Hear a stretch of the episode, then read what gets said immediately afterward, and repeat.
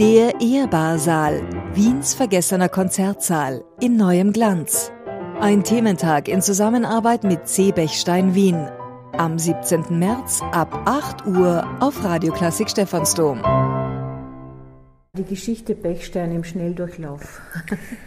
Also Bechstein ist 1853 von Karl Bechstein gegründet worden, der schon als Jugendlicher eine Klavierbaulehre gemacht hat, dann in London und in Paris auch noch weiter gelernt hat, in Berlin angestellt war und dann eine kleine eigene Werkstatt gegründet hat, 1853, also vor 170 Jahren, was wir dann im Herbst feiern werden.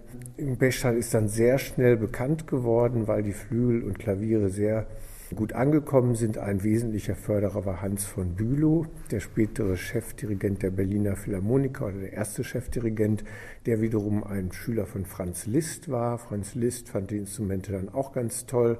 Dadurch kam der Kontakt zu Wagner zustande, sodass also auch Wagner einen Bechstein bekommen hat und im 19. Jahrhundert, ich würde mal sagen bis 1900 in die 30er Jahre war eigentlich Bechstein die führende Klaviermarke in Europa, in Deutschland und in vielen anderen Ländern, auch in Osteuropa und so weiter, haben alle großen Pianisten, sei es Arthur Schnabel, Wilhelm Kempf, Arthur Rubinstein, der frühe Rachmaninow, Skriabin hatte einen Bechstein in seinem Haus.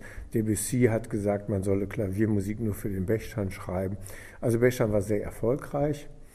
Dann kam der Krieg da wurde Bechstein zerbombt. Außerdem war Bechstein belastet, weil eine Helene Bechstein und ihr Mann Edwin Bechstein, einer von den drei Brüdern, die Karl Bechstein beerbt haben, die Nationalsozialisten unterstützt hat. Was insofern auch besonders tragisch war, weil das, der Bechstein in Berlin eigentlich das Instrument des jüdischen Bürgertums war und Pianisten wie Arthur Schnabel eben auf Bechstein gespielt haben.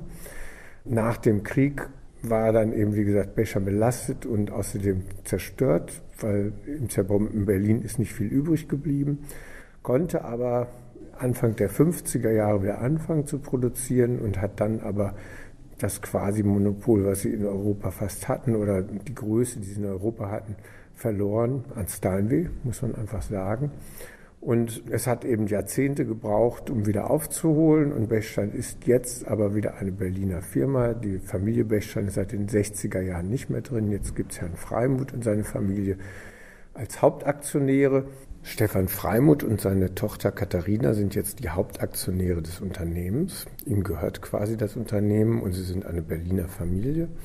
Und Katharina Freimuth hat bei uns eine Klavierbaulehre gemacht, macht jetzt ein Wirtschaftsstudium, sodass wir also sicher sind, dass die nächste Generation von Bechstein schon ganz gesichert ist und dieses Unternehmen auf jeden Fall ein deutsches Unternehmen bleibt und wir nicht von irgendwelchen asiatischen Firmen aufgekauft werden können, wie das bei anderen Klavierfirmen durchaus der Fall war in der Vergangenheit.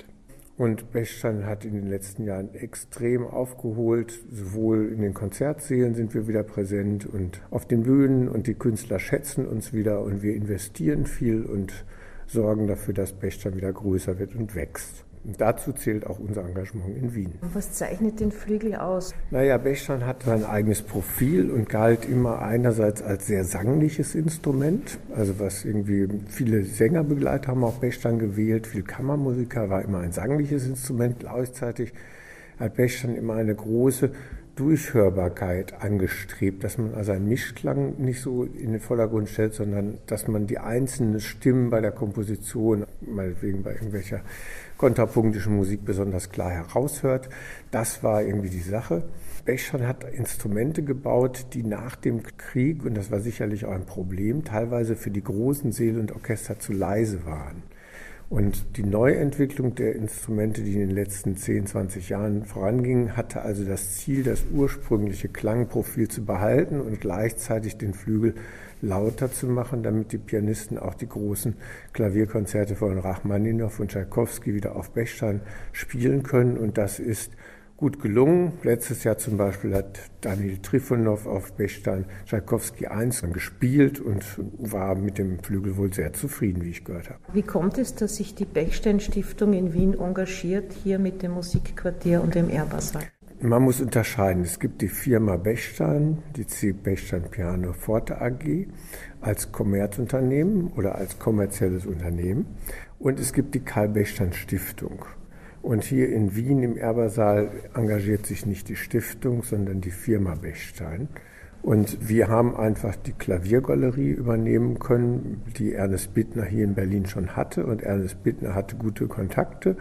Und nachdem das Preiner Konservatorium 2020, glaube ich, war es, aufgegeben hat, während der Corona-Zeit, stand die, stand die Möglichkeit, den Erbersaal und sämtliche Übungsräume zu übernehmen. Und da haben wir also zugegriffen und haben uns gedacht, ein eigener Konzertsaal ist eine tolle Sache. Zumal es gab früher schon Bechstein-Konzertsäle. Es gab früher einen Bechstein-Konzertsaal im 19. Jahrhundert in Berlin. Da hat übrigens bei der Einweihung auch Brahms gespielt mit dem Joachim-Quartett. Und Anton Rubinstein hat gespielt und Hans von Bülow hat gespielt. Es gab Bechsteinsäle in St. Petersburg und es gab in England einen Bechsteinsaal, der wird heute Wigmore Hall genannt. Und es gab einen Bechsteinsaal in Paris. Das heißt, wir knüpfen eigentlich wieder an die Tradition an und nächstes Jahr soll eine neue Bechstein Hall in London eröffnet werden, auch in der Wigmore Street. Und unser Engagement in Wien passt dazu. Und es fügte sich ja wunderbar, dass dieses hier ein Erbersaal ist und Erber ja auch ein großer Klavierbauer in Wien war. Und wir insofern haben wir den Saal auch Erbersaal belassen, den Namen, der ja auch eingeführt ist in Wien. Und wir haben uns einfach entschlossen, an dieser Tradition anzuknüpfen. Wir haben hier jetzt auch einen Konzertzyklus in Wien im Ehrbarsaal. Wie haben Sie den zusammengestellt? Wie wird man junger Bechstein-Pianist? Naja, wir sagen immer, wir haben keine Exklusiv-Artist, es gibt keine Bechstein-Pianisten, sondern wir haben viele Freunde und die gerne Bechstein spielen. Und man verpflichtet sich aber nicht, irgendwie nur Bechstein zu spielen. Wir halten es irgendwie schlecht, wenn irgendwelche Menschen exklusiv gewonnen werden und somit dann auch teilweise unter Druck gesetzt werden können oder verpflichtet sind, eine bestimmte Marke zu spielen. Da halten wir nichts von. Deshalb, aber wir fördern junge Pianisten und wir veranstalten Konzerte. Und wir hatten eine Bechstein-Konzertreihe schon in Berlin gegründet. Seit 2016 findet im Konzerthaus in Berlin eine Reihe mit. Bechstein Klavierabenden statt. Seit 2000 19, wenn ich richtig informiert bin, machen wir eine Klavierreihe in Brucknerhaus Linz. Auch. Bechstein Klavierabende seit 2021 oder 2022, ich bin mir nicht ganz sicher, unterstützen wir eine Klavierreihe hier im Konzerthaus Wien, die ich mit Rico Gulder zusammengestalten kann. Und jetzt war es folgerichtig, wenn man einen eigenen Saal hat, auch eine eigene Konzertreihe zu machen, zumal der Saal ja Erbersaal heißt, wir aber Bechstein sind, also haben wir uns entschieden, eine Reihe mit C. Bechstein Klavierabenden hier zu gründen. Sie haben Andras Schiff gewonnen, auch hier eine Patronanz zu übernehmen.